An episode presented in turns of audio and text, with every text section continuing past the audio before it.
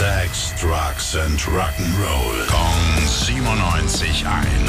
Rock News. Wie immer präsentiert von Tim. Grüß dich. Hi Basti, wir feiern jetzt ein Thronjubiläum. Mal nicht 70 Jahre wie die Queen gestern, sondern 60 Jahre für die Rolling Stones. Geht's nämlich jetzt wirklich sechs Jahrzehnte. Die Tour dazu ging dann in Madrid los und hatte immer noch ein paar Premieren auf Lager. Zum Beispiel die erste Tour in Europa ohne Charlie Watts an den Drums. Ja, ähm, das auf jeden Fall. Da gab es direkt zu Showbeginn auch einen Gedenkmoment. Er hätte ja noch Geburtstag gehabt. Das meine ich aber gar nicht. Ein bisschen später haben sie nämlich Out of Time live gespielt, was sie bisher einfach noch nie gemacht haben. Und der Song ist wirklich fast so alt wie die Band selbst, kommt vom Aftermath-Album aus, aus 66. Okay, und warum wurde der bislang noch nicht gespielt? Gibt's einen Grund?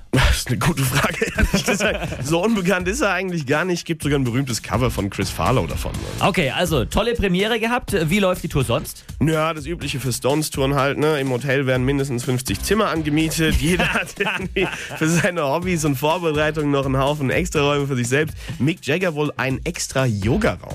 Aha, ja, werden alt, die guten Männer. Danke dir. Gern. Rock News. Sex, Drugs and Rock'n'Roll. Kong 97.1. Frankens Classic Rocksender.